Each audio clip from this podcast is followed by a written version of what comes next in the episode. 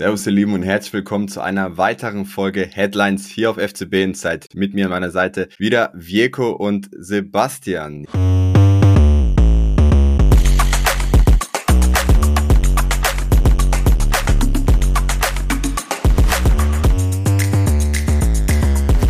Die erste Champions League Nacht haben wir jetzt hinter uns. War ein sportlicher Start nach der Länderspielpause. Ich kann mich noch erinnern, als Ahmed letzte Woche gesagt hat, äh, es ist etwas langweilig gewesen, die Tage. Ähm, ja, jetzt können wir gerade das Gegenteil behaupten. Also war wirklich einiges was los mit dem Leverkusen-Spiel. Jetzt das Manchester United-Spiel, wo die Bayern sich mit 4 zu 3 durchsetzen konnten.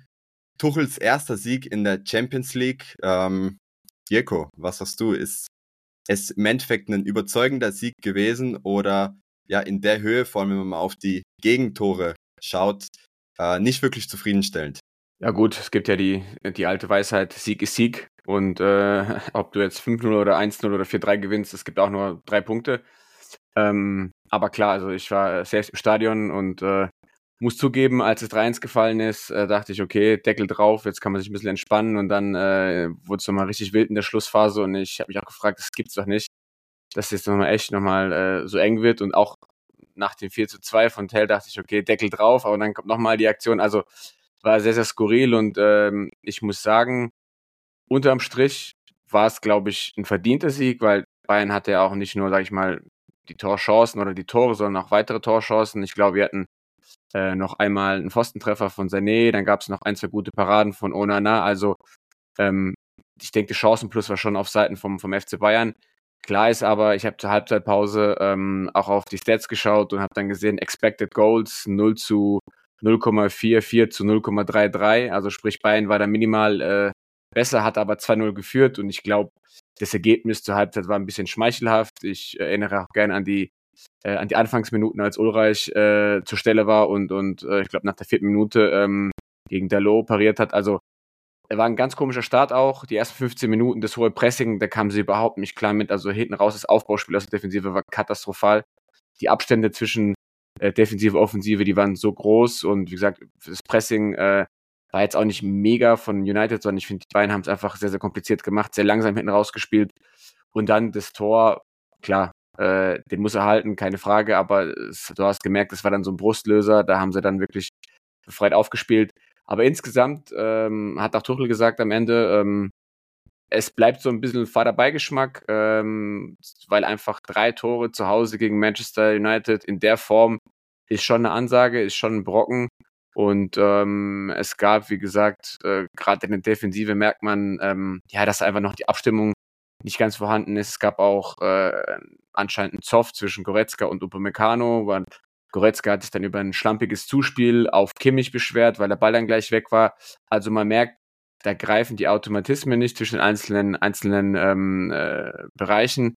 Und ähm, ja, auch die beiden Außenverteidiger, Leimer und, und Davis, hatten auch so ihre Höhen und Tiefen. Also die haben viele Zweikämpfe gewonnen, haben aber auch viele schlampige Pässe gespielt oder ähm, haben es ein bisschen kompliziert gemacht. Also wie gesagt, ich habe das Gefühl, dass eine Defensive ähm, noch nicht so wirklich, dass es nicht so, so, so wirklich stabil ist. Nach vorne muss man ganz klar sagen, äh, Sané und Musiala fand ich überragend. Vor allem äh, Sané, also Sané hat seine Form wirklich konserviert in den letzten Wochen. Ähm, war wieder Dreh- und Angelpunkt in der Offensive, hat die Dribblings gesucht, hat sie erfolgreich bestritten, hat, das, hat, hat den Abschluss gesucht, war eigentlich immer anspielbar. Und Musiala genauso, man hat einfach gesehen äh, in seiner Abwesenheit, was er kann. Seine Dribblings, seine Tempoläufe äh, durchs Mittelfeld, ähm, diesen Gold wert. Also in Offensive sieht es schon, finde ich, gerade im offensiven Mittelfeld deutlich runder aus. Aber wie gesagt, ähm, es fehlt auch ein Stück weit so ein bisschen an der, an der Konstanz äh, in, allen, in allen Mannschaftsteilen. Ja, Sebastian, wir reden hier gerade von zehn Gegentoren in sechs Spielen, wettbewerbsübergreifend. Äh, vier davon in der Bundesliga, drei natürlich äh, gegen Leipzig im Supercup, eben jetzt drei gegen Manchester United. Was ist denn in deinen Augen das letzte Puzzleteil, was eben der Bayern-Defensive fehlt, um endlich äh, souveräner zu spielen und äh, ja, sich eben nicht mehr so viel Gegentore zu fangen. Ich glaube, da fehlt nicht nur ein Puzzleteil, das ist schon eine strukturelle Geschichte. Also es geht mir auch gar nicht so sehr um die Anzahl der Tore. Also natürlich kannst du sehr froh sein, wenn du in der Champions League drei Tore kassierst und trotzdem gewinnst. Liegt auch an der starken Offensive, aber also es geht nicht um die Anzahl der Gegentore, sondern die Art, wie sie fällt. Ich fand zum Beispiel gestern das Tor von Casimiro sein erstes, also zum 3 zu 2, fand ich schockierend schon fast, wie das zustande kommt. Also er, er liegt da am Boden, zwei, drei, also die komplette Innenverteidigung ist, ist um ihn rum, Kim ist um ihn rum, Upamecano ist da irgendwo und keiner greift so richtig ein. Dann kann er im Liegen da das Tor schießen. Ulreich kommt auch nicht so richtig hin. Also es ist schon sehr, sehr chaotisch. Und dann der ganz späte Anschlusstreffer zum 4 zu 3. Da ist auch, sind viele Leute eigentlich da, aber trotzdem kommt der Casemiro dann wieder frei zum Kopfball. Äh, die Entstehung vom ersten Gegentor war auch ziemlich wild. Ein Tunnel, dann auch Stellungsfehler. Also das sind schon sind schon viele Patzer. Andererseits ist es ganz komisch, weil Upamecano und Kim haben dann auch sehr, sehr starke Szenen, gute Zweikämpfe, Situationen, die sie gut entschärfen. Aber dann kommen immer wieder diese Patzer. Wir kennen das ja gerade von Upamecano aus der letzten Saison. Da hat er sich ja auch in wichtigen Spielen ein, zwei solche Dinge erlaubt. Jetzt kommt es halt auch öfter. Aber gerade wenn man sich die Entstehung von diesem Casimiro-Tor anschaut, dann ist es schon sehr wild. Ich frage mich da auch, ob man sich nicht blenden lässt von den teils starken Szenen, die die beiden dann haben, oder ob es jetzt nicht doch mal Zeit wäre, dann doch wieder auf die Licht in der Mitte zu sitzen, zu setzen, ähm, weil es fehlt einfach so eine stabilisierende Komponente. Die Außenverteidiger sehe ich auch problematisch. Also jetzt wurde ja zum zweiten Mal Leimer auf rechts ausprobiert ich denke, der soll Stabilität eigentlich reinbringen, weil er deutlich defensiver ausgerichtet ist als ein Masraui. Auf der linken Seite hat man einen sehr offensiv ausgerichteten Davis, der nach hinten auch Räume zulässt und gleichzeitig nach vorne nicht so viel gemacht hat gestern. Also da muss schon einiges irgendwie austariert werden, glaube ich. Es könnte auch auf links jetzt interessant sein, wenn äh, Guerrero zurückkommt. Vielleicht kann man das mal ausprobieren. Äh, Leimer ist für mich auch noch nicht der Weisheit. Letzter Schluss ist natürlich ein Projekt, das man mal probieren muss. Aber grundsätzlich hat es schon in der Statik, gibt es da einige Probleme. Und ich glaube, dass es ähm, dass es nur eine Frage der Zeit ist, bis die Bayern mal gegen einen wirklich starken Gegner dann richtig Probleme kriegen, dass sie dann auch mal verlieren, weil man muss auch sehen, United hat stark gespielt, ist aber sehr, sehr geschwächt. Also da fehlen irgendwie zehn Spieler oder so. Das heißt, das ist nicht das stärkste United. Also ich würde mir ein bisschen Sorgen machen vom Spiel, dann vom übernächsten Spiel gegen Leipzig, weil die sind gut in Form und die bestrafen solche Sachen auch. Also das wird für mich der große Gradmesser dann gerade für die Defensive. Da ein Blick auf die Defensive geworfen. Jetzt schauen wir nochmal kurz ins Mittelfeld. Virko, gerade Casemiro, der Name ist ja gefallen, hat gestern ja so gesehen aus dem Nichts zwei Tore geschossen und ja sozusagen äh, United dann ja zumindest kurze Zeit Hoffnung äh, bereitet, vielleicht noch äh, Punkte mitzunehmen.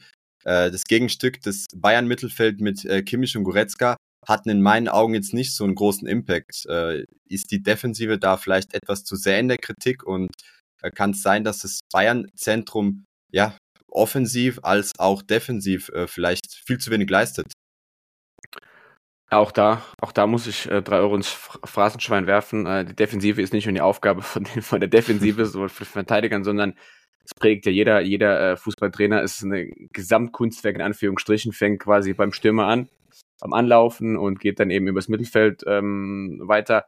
Ähm, ich muss sagen, defensiv fand ich Kimmich und Goretzka gestern, fand ich Goretzka stärker als Kimmich. Also auch da ganz klar, man darf oder man, ich will beiden nicht den, den, den Willen absprechen, weil das haben sie beide gemacht, sie haben beide gegrätscht, haben beide viel gerannt. Ähm, aber Goretzka war nochmal einen Ticken defensiver. Ähm, Kimmich hat, darf auch nicht vergessen, den, den Chipball äh, zu, zu Tell gespielt, also so ein klassischer Kimmich-Chipball in Strafraum, das kann er halt, ja. Ähm, und hat auch, glaube ich, ein, sehr gute Grätschen gehabt. Aber insgesamt glaube ich, ja, es ist die Balance wird einfach. Also dieses, äh, wir hatten es ja im, im, Sommer viel drüber oder auch allgemein bei uns im Podcast über das Thema Holding Six, ähm, defensiver Sechser. Manchmal habe ich auch das Gefühl, das hat man gegen Leverkusen gesehen, dass die dann beide zu sehr aufrücken, dass beide zu sehr den Drang haben, sich offensiv einzuschalten oder zu sehr einen, Tor, einen Zug zum Tor haben äh, und dass dann sozusagen so ein bisschen diese, diese äh, Rück Rücksicherung ähm, fehlt und dann kannst du einfach kannst ganz schnell gehen, wenn du gegen eine schnelle, schnelle Mannschaft spielst, äh, Umschaltspiel und das, das war United gestern auch teilweise. Ich war überrascht, wie schnell Rashford ist. Also ich habe ihn jetzt auch nicht so oft spielen sehen, aber der hat schon relativ, relativ gutes Tempo drauf. Ähm, und das ist so ein bisschen die Balance. Also ich, was mich halt wundert, um ehrlich zu sein, ist, die beiden kennen sich ja. Also die spielen ja nicht erst seit diesem Sommer zusammen, sondern haben schon ein paar Jährchen auf dem Buckel, dass man es nicht schafft, mittlerweile sich irgendwie abzustimmen, die selbst zu sagen, ey, weißt du was, lass uns das jetzt mal gemeinsam irgendwie lösen irgendwie, weiß ich, eine Regel finden, äh, irgendwie, irgendwie einen Mechanismus. Und die beiden spielen ja schon so lange zusammen, haben ja auch erfolgreich mega äh, lang zusammengespielt. Ich erinnere an die Saison äh, 19, 20, als man alles überrollt hat. Äh, und jetzt fehlt einfach, wie gesagt, komplett die Balance. Und dann kommt es halt noch hinzu, auch vorhin angesprochen, dann fangen sie sich an, sich gegenseitig anzufauchen. Was auch in meinen Augen ist, brauchen wir jetzt nicht überinterpretieren, aber ist schon ein Anzeichen dafür, dass es da vielleicht nicht ganz so stimmt zwischen Defensive und Mittelfeld, weil wenn Upamecano gleich für den Fehlpass angefaucht wird vom Spieler, ähm, dann passiert es im Training vielleicht mal oder Goretzka denkt sich, okay, der spielt eh immer diese, diese Laschenpässe und dann ist es quasi aus ihm rausgekommen. Also ähm, ja, das Mittelfeld bleibt weiterhin äh, Baustelle in Anführungsstrichen und Sebastian hat es gesagt, ähm, ich frage mich halt auch, warum Leimer jetzt wieder auf rechts ran durfte oder musste, äh, weil dann du hast im Mittelfeld faktisch keine Option mehr. Also wen willst du jetzt noch im Mittelfeld äh, aufstellen, wenn Leimer hinten rechts spielt? Ähm, gegen Leverkusen, glaube ich, hat er umgestellt, dann kam Basraui rein und Leimer ist ins Mittelfeld gezogen für Goretzka. Aber der hat ja dann auch schon ein paar Kilometer auf äh, abgespult, wenn er von, von rechts hinten sozusagen ins Mittelfeld reingeht. Also ähm, ich finde es ungeschickt, dass du alle drei Mittelfeldspieler äh, starten lässt und dann, äh, dann quasi keine Option mehr hast, wirklich nachzulegen. Und Musiala wird in der Offensive gebraucht, den kannst du nicht als Achter bringen. Von da gesehen ähm, muss man, glaube ich, da an der Statik noch was verändern und vor allem würde ich eher tendenziell Leimer mal wieder im Mittelfeld bringen und äh, ja, vielleicht auch mal ein bisschen frische Kräfte zu haben dann in der zweiten Halbzeit. Ja, wir gehen mal weiter systematisch vor. Jetzt haben wir nach der Defensive das Mittelfeld besprochen. Jetzt folgt noch die Offensive und äh, ja, da habe ich auch direkt noch eine kritische Nachfrage für den äh, Sebastian. Ähm, wie siehst du denn die Rolle von Harry Kane? Er hat ja jetzt gestern den Elfmeter sehr, sehr souverän und wirklich sehr, sehr stark in meinen Augen verwandelt und äh, will ja an sich auch viele Akzente setzen. Heißt, er bietet sich immer wieder an, arbeitet nach vorne, nach hinten. Dennoch hat man irgendwie als Fan, als Außenstehender das Gefühl, als ob er noch nicht wirklich im System der Bayern in der Mannschaft angekommen ist und nach wie vor leider Gottes etwas wie ein Fremdkörper wirkt. Ja, ich finde, wir dürfen nicht zu kritisch sein. Also erstmal muss man ja feststellen, dass die Bayern jetzt ein sehr, sehr gutes Ergebnis haben. Das ist der schwierigste Gegner in der Gruppe. Das hat, da hat man das Heimspiel gewonnen. In der Gruppe hat Galatasaray gegen Kopenhagen auch noch unentschieden gespielt. Das heißt, die haben sich gegenseitig auch noch Punkte genommen. Das ist schon ein sehr, sehr großer Schritt, um in die nächste Runde in der Champions League einzuziehen. Also das ist schon mal positiv. Und man muss auch sagen, ich habe mir wirklich viel Champions League jetzt angeschaut am ersten Spieltag. Es gibt kaum eine Mannschaft in Europa, die so eine starke Offensive hat wie die Bayern. Da sehe ich maximal noch Arsenal, die auch vorne ziemlich aufzocken. Aber ansonsten ist es wirklich schon Feinkost, was da vorne bei, bei Bayern spielt. Also es wurde schon angesprochen, Sané spielt wirklich eine sehr, sehr starke Saison. Musiala hat gestern eine gute Rolle gespielt. Gnabry hat gut gespielt, hat ein Tor geschossen. Also in der Offensive hat man immer das Gefühl, dass da jederzeit noch ein Tor gemacht werden kann. Hat man dann auch am Ende gesehen mit dem schönen Tor von Tell. Ein toller Pass von Kimmich auch schon angesprochen. Also das läuft ja eigentlich in der Offensive. Also alles, was man da jetzt kritisiert, ist wirklich Mäkeln auf allerhöchstem Niveau und auch Harry Kane persönlich hat ja wirklich seine Tore gemacht, hat eine sehr, sehr gute Torquote für jemanden, der jetzt neu in der Mannschaft ist. Also da, da darf man wirklich nicht zu mäkelig sein. Was halt schon auffällt, ist, ist, dass, glaube ich, systematisch den Bayern noch nicht so hundertprozentig klar ist, der Mannschaft noch nicht hundertprozentig klar ist, wie man Harry Kane am besten einsetzt.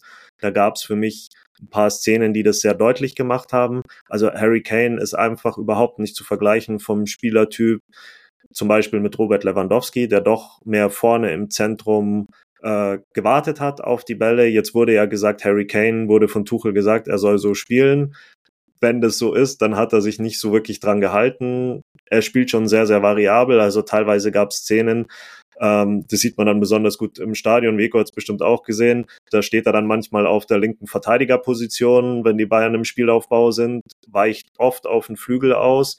Und dann ist halt das Zentrum manchmal leer. Wo das dann sehr gut funktioniert hat, war in den Minuten, als dann Chupomoting noch eingewechselt wurde. Da hat eigentlich Chupomoting den klassischen Mittelstürmer gespielt und Harry Kane immer so drumherum. Der weicht halt viel nach außen aus. Man hat auch immer gesehen in der Premier League, er hat viele, viele seiner Tore so geschossen, man möchte fast sagen, wie damals Arjen Robben, so von außen reinziehen und dann irgendwie ins lange Eck schießen. Da gibt's viele Tore von ihm äh, die so gefallen sind. Und ich glaube, darauf haben sich die Bayern noch nicht so eingestellt, weil man immer davon ausgeht, dass er diese klassische Neun ist. Und ich habe einfach ein paar Spielzüge gesehen, wo man dachte, okay, jetzt spiel doch rüber zum Kane, der läuft sich eher außenfrei und derjenige, der den Ball hatte, hat aber, glaube ich, eine Anspielstation im Zentrum gesucht. Und da ist man noch sich noch nicht so klar. Ich glaube, Kane kann einfach nicht äh, aus seinem alten Spiel so raus, dass er halt wirklich öfter die Mitte besetzt. Und darum finde ich das auch eine ganz, ganz schöne Variante, wenn man dann wirklich nochmal einen zweiten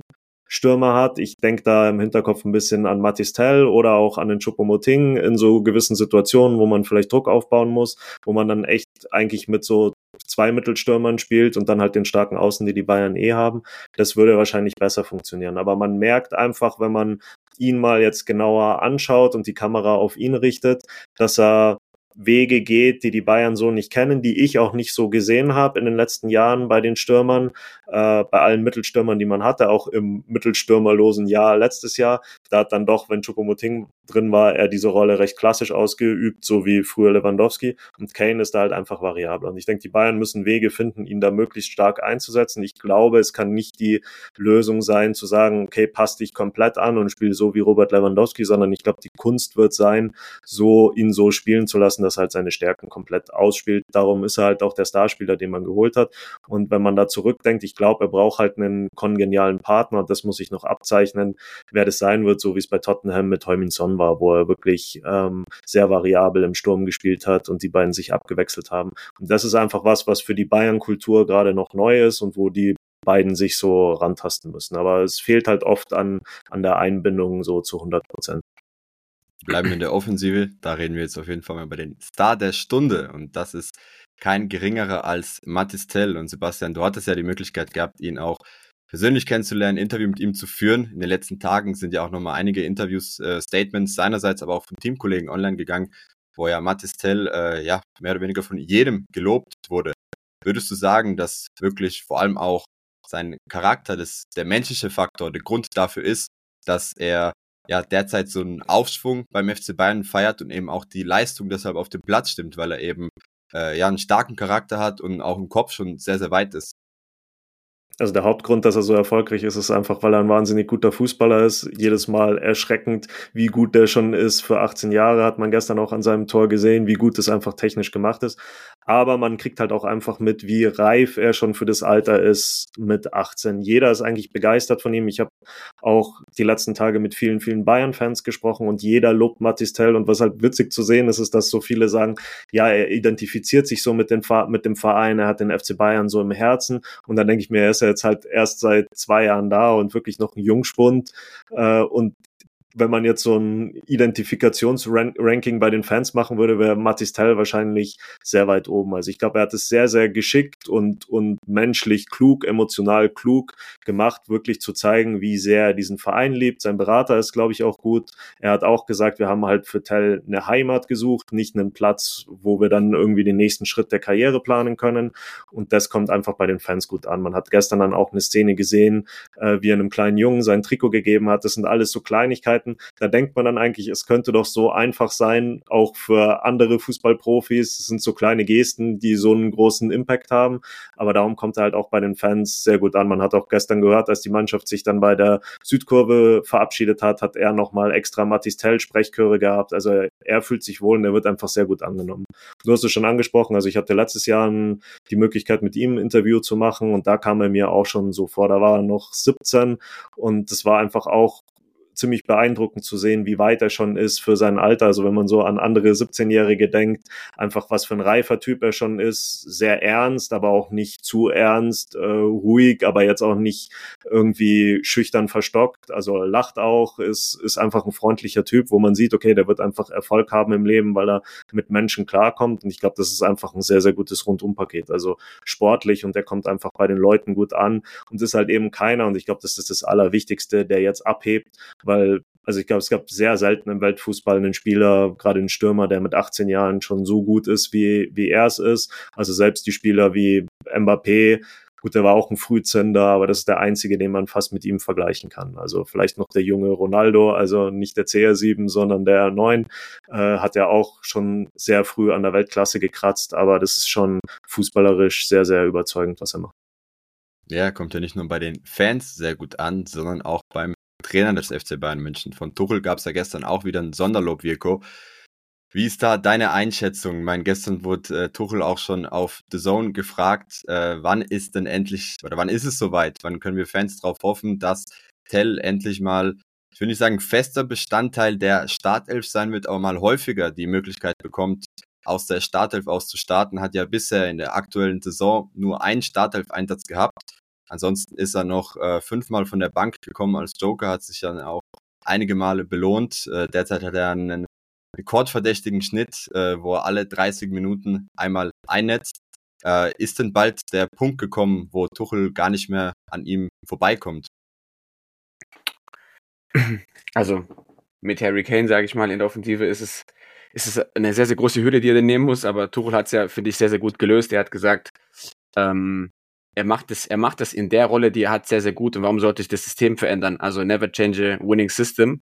Und ähm, das kam ihm auch nicht von der, also dieses Argument kann man nicht von der Hand weisen. Wenn man jetzt böse ist, würde man sagen, gegen Leipzig im Supercup durfte er starten und da hat es überhaupt nicht geklappt. Ähm, ich glaube, so einfach ist es dann doch nicht. Aber ähm, ich glaube, Tuchel und die Bayern wollen Tell langsam, behutsam aufbauen. Ähm, die wollen die Minuten langsam steigern.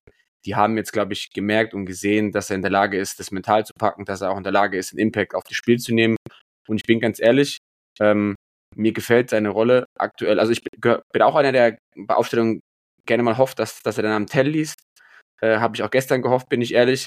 Aber im Endeffekt bin ich dann auch froh, wenn ich auf die Uhr schaue und denke, es ist die 60. und du weißt, du hast ein Hotel draußen und der kann nochmal 30 Minuten Vollgas geben und das siehst du im, im, Fernsehen, live im Stadion, wenn der reinkommt, der gibt Vollgas und ähm, das ist halt, sowas brauchst du, ja. Und von da gesehen, ähm, Tuchel hat den aktuell in der Joker-Rolle drin. Äh, man kann ja mal so anfangen, du kannst ja mal von drei, fünf Minuten auf vielleicht 20 Minuten hochgehen, 30 Minuten hochgehen. Was ich gestern nicht verstanden habe, was im Endeffekt aber auch egal ist, aber ich persönlich habe es nicht verstanden, war, dass Choupo-Moting vor Tell reingekommen ist. Aber Chupo hat es auch gut gemacht, also hat es dann auch gerechtfertigt. Aber in den letzten Wochen war ja Tell ganz klar die Option Nummer eins hinter Kane als erster Einwechselspieler für die Offensive. Das war gestern ein bisschen anders. Mm, aber ansonsten, Tuchel hat es ganz am Ende gesagt, äh, er kommt ja nicht mehr dran vorbei, ihn einzusetzen. Und jetzt kommen mir die englischen Wochen, äh, das Pokalspiel, äh, oder jetzt erstmal Bochum, dann Münster und dann Leipzig. Ich glaube, in den kommenden beiden Spielen werden wir Tell von Anfang an sehen, äh, entweder gegen Münster oder gegen, gegen Bochum vielleicht sogar. Und ähm, ich hoffe, dass er dann seine Quote aufrechterhalten kann, die er jetzt hat, dass er die nicht dann durch zu viele Minuten kaputt macht. Ähm, auf der anderen Seite, Sebastian hat es gesagt, er bringt im Grunde alles mit, also körperlich, von der Technik her. Ich habe mir das Tor auch nochmal heute angeschaut äh, in der Slow-Mo, also äh, quasi äh, in Großaufnahmen im Stadion sieht es alles ein bisschen schneller aus und wie er den Chipball mit dem Knie mitnimmt, das war ganz bewusst. Ne? Das war, du hast gesehen, es ist kein Zufall, wie er den Ball mit dem Knie mitnimmt und dann direkt Volley abschließt, äh, auch gewollt. Das ist schon ganz, ganz starkes Kino. Und gegen Bremen war es so ein purer Wille, da hat er den Ball ja fast mit reingeschrien mit, mit, mit dem Schuss. Also er bringt diese Körperlichkeit mit, er bringt diesen Willen mit. Und ich glaube, äh, wir alle werden noch, oder die beiden Fans werden noch alle ganz, ganz viel Spaß an ihn haben. Und äh, wir hoffen, dass sozusagen die, die, die, äh, die, die, die Entwicklung so weitergeht. Und du hast es gesagt, die Stimmung auch. Also was ich auch bemerkenswert fand, vielleicht noch ein, ein guter Punkt. Ähm, klar, Müller hat geschwärmt, sorry, und gesagt, ja, beeindruckende Quote, ähm, sehr, sehr weit für sein Alter. Und Ulreich hat dann so einen kleinen Seiten, Seitenhieb noch an Mr. Mr. X verpasst und hat gemeint, da können sich viele ein Stück abschneiden, nicht alle waren beim, beim, beim Bayern so. In Klammern, Grafenberg, Klammer zu, ich weiß es nicht, wen er gemeint hat, aber das ist der, der aktuellste Fall. So, bei Grafenberg weiß er genauso, er hat viel, viel mehr gefordert, viel, viel wenig gebracht. Und Tell fordert ja nichts und kriegt aber noch weniger Einsatzminuten als Grafenberg und hat einen viel, viel größeren Output. Ich weiß, es ist unfair, das jetzt zu vergleichen, weil einer hat jetzt gerade einen Lauf, aber die Ulreich-Aussage sagt, ist ganz klar, die alten routinierten Hasen wissen es zu schätzen, dass der nicht mault, dass der sozusagen mit seinen, dass er die Rolle annimmt und wenn er reinkommt, Vollgas gibt. Und momentan ist es Win-Win und äh, sind wir froh, dass wir da so ein Luxusproblem haben und so eine Granate auf der Bank sitzen haben als Joker. Ja, und das langsame Aufbauen ist ja die Devise. Also wenn man mal jetzt hochrechnet, wenn Kane dann in vier Jahren ist er dann 35, da wird es dann auch schon langsam schwierig, körperlich für einen Stürmer auf Topniveau zu sein und dann ist Matistel halt 22, das muss man sich mal überlegen. Also in vier Jahren, da kann er so viel Erfahrungen sammeln und ist dann wirklich immer noch ein junger Stürmer. Und dann, wenn es wirklich so weitergeht, dann hat er halt die Möglichkeit, wirklich die neue Nummer 9 bei Bayern zu werden und halt auch wirklich ein Star zu werden bei Bayern. Ich glaube, da spielt eben wieder der Charakter rein, weil er ist dann jetzt eben nicht der, der jetzt mal eingewechselt wird, ein Tor schießt und sich dann einen roten Ferrari und noch einen gelben Lamborghini kauft, äh, um das zu feiern, sondern es ist eben dieser, dieser Charakter und da ist er einfach so geerdet, dass er weiß, okay, ich habe noch so viel Zeit, in vier Jahre so eine lange Zeit und dann bin ich eben erst 22. Und ich glaube, da können die Bayern, wenn das jetzt alles gut weiterläuft und sie es jetzt nicht überstürzen und er so bleibt, wie er ist, dann haben sie da echt eine, eine, eine starke Aktie für die Zukunft. Nachdem wir jetzt einen Blick auf das Champions League-Spiel und eben auf die Mannschaft geworfen haben, wollen wir auch nochmal einen Blick auf die Schlagzeilen drumherum werfen. Und äh, ja, da gab es ja einiges wieder aus England. Ich habe gehofft, dass ich den Namen nicht mehr in den Mund nehmen muss, aber es gab ja Neues vom Herrn Levy äh, aus England. Da kam ja jetzt die Rückkaufklausel ganz plötzlich äh, ins Gespräch, wurde ja äh, von Levy selbst äh, jetzt erstmals in den Mund genommen, erstmals überhaupt Vertragsdetails. Äh, es war ja einiges klar, wie die Ablösesumme sich ungefähr gestaltet. Sebastian, kannst du uns dazu mehr verraten? Was verbirgt sich hinter den Aussagen von Levi, die eben ja auch vollkommen überraschend vor zwei Tagen dann getätigt wurden? Also ich mache jetzt nicht den großen Spannungsbogen und komme erst am Ende zum Ergebnis, sondern ich sage gleich von Anfang an, die Bayern-Fans müssen sich jetzt keine Sorgen machen, dass Levi nächstes Jahr wieder dasteht und den Kane zurückkauft. So hat sich erstmal angehört, weil er eben von diesem, dieser Rückkaufoption gesprochen hat. Jetzt ist er auch offiziell, man muss auch sagen, das war vor Fans. Wahrscheinlich will er halt vor den Tottenham-Fans einfach zeigen, dass er die Legende nicht so leicht hat gehen lassen und dass es vielleicht noch Hoffnung gibt. Jetzt kam im Nachhinein raus, äh, es ist eher ein Matching Right. Das bedeutet einfach, wenn die Bayern ein Angebot bekommen und das dann auch nur aus der Premier League, dann müssen sie erstmal noch bei Tottenham nachhören, ob sie denn bereit wären, das Gleiche zu zahlen Plus, und da wird's ja dann interessant, erstmal müsste ja Harry Kane sagen, ja, ich möchte dahin zurück. Und dann muss man auch sagen, wie viel ist dann so ein Matching Right denn überhaupt noch wert, weil das sind ja ganz normale wirtschaftliche Vorgänge. Also wenn dann Tottenham kommt und gleichzeitig sagen wir jetzt mal Manchester United sagt, sie wollen 100 Millionen für Harry Kane zahlen und dann kommt Tottenham und sagt, ja, wir zahlen auch 100 Millionen, äh, dann ist es ja ein ganz natürlicher wirtschaftlicher Vorgang, dass man sich das auch anhört. Also es wird sowieso in der Fußballszene, man kennt sich, man weiß, was da abläuft über die ganzen Netzwerke von Beratern. Das heißt, es wird nicht dazu kommen, dass ein Premier League Club einen gewissen Betrag für Harry Kane bietet und die Bayern überlegen sich, ihn zu verkaufen und Tottenham wird nichts davon mitkriegen. Ich glaube aber, dass Harry Kane wirklich mit dem Thema Tottenham abgeschlossen hat. Er war da eine Legende. Ich kann mir gut vorstellen, dass er vielleicht nochmal nach seiner aktiven Karriere dahin geht. Aber er kommt mir schon so vor, als hätte er die Entscheidung zu Bayern zu gehen sehr gut durchdacht und möchte jetzt auch erstmal da sein. Und wenn es dann irgendwann mal in Zukunft darum geht, ob er nochmal den Verein wechselt, glaube ich persönlich nicht, dass er zurückgeht nach Tottenham, auch wenn es dann angeblich dieses Matching Right gibt. Davon kann sich dann Levi nicht viel kaufen, bis auf das, dass er wieder hier bei uns in den Medien ist und dich nervt, dass er wieder, dass er wieder irgendwie im Gespräch ist. Aber ich glaube, sonst ist da nicht viel dran. Und, äh, ich glaube, davon kann er sich nicht viel kaufen, auch wenn das irgendwie im Vertrag stehen sollte. Heißt, Virko, auch nochmal die Bestätigung von dir. Die Bayern-Fans müssen sich da keine Sorgen machen, äh, dass ja Kane vielleicht in den nächsten ein, zwei Jahren sich denkt, hey, ich will unbedingt weg oder eben Levi anklopft und sagt, hey, da äh, ja, ist jetzt irgendeine Klausel, die will ich ziehen und will ihn wieder zurückholen. Heißt, wir haben noch ja, mindestens ein paar Jährchen das Vergnügen mit Kane als neue Nummer 9. Davon gehe ich mal stark aus. Also äh ich glaube, wir in München haben alle keine Lust oder ja, beim FC Bayern hat keine Lust auf ein Mbappé-Drama, äh, morgen Hü, morgen Hot.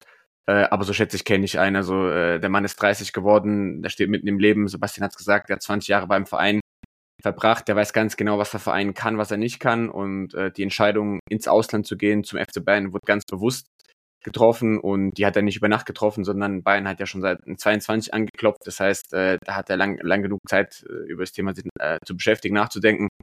Und äh, Christoph Freund hat ja auch äh, gestern Abend, ich glaube, vorm Spiel gesagt, als er angesprochen wurde auf diese Rückkaufklausel, auf die Aussagen von Levi, hat gemeint, hey, äh, grundsätzlich äußern wir uns nicht über Vertragsdetails zu unseren Spielern. Das ist, sage ich mal, so die Standardantwort von den Verantwortlichen. Aber er hat doch ganz klar gesagt, und das hat Harry auch gesagt in den letzten Tagen auf den PKs, er fühlt sich wohl in München, äh, super aufgenommen. Äh, er betont immer wieder, äh, die Stimmung, die Fans äh, sind, sind, sind äh, ideal.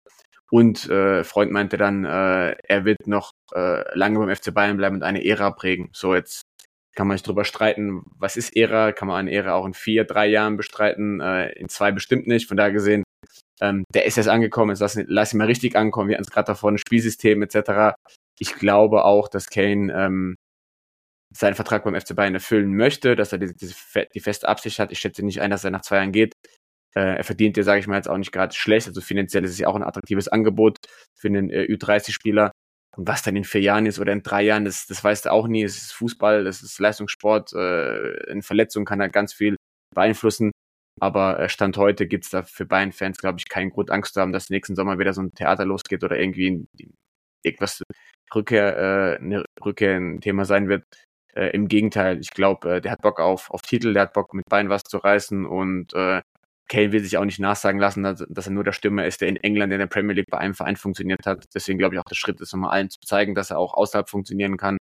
Und er hat äh, einen guten Start hingelegt. Ich glaube, irgendwie sieben Torbeteiligungen, sechs Spielen. Also ähm, auch wenn er nicht super integriert ist oder wenn es dann noch Luft nach oben gibt, was er auch gesagt hat, er hat auch gesagt, äh, da gibt es noch Luft nach oben für ihn, ähm, werden wir, glaube ich, auch sehr, sehr viel Freude an ihm haben, ja. Ja, sehr viel spannende Themen. Sportlich geht es dann auch weiter beim FC Bayern München in den nächsten Tagen. Erstmal wartet nochmal ein Heimspiel gegen Bochum auf uns, danach DFB-Pokal, dann kommt ja auch wieder die Champions League, heißt, jetzt haben wir eigentlich bis zum Winter ausschließlich englische Wochen.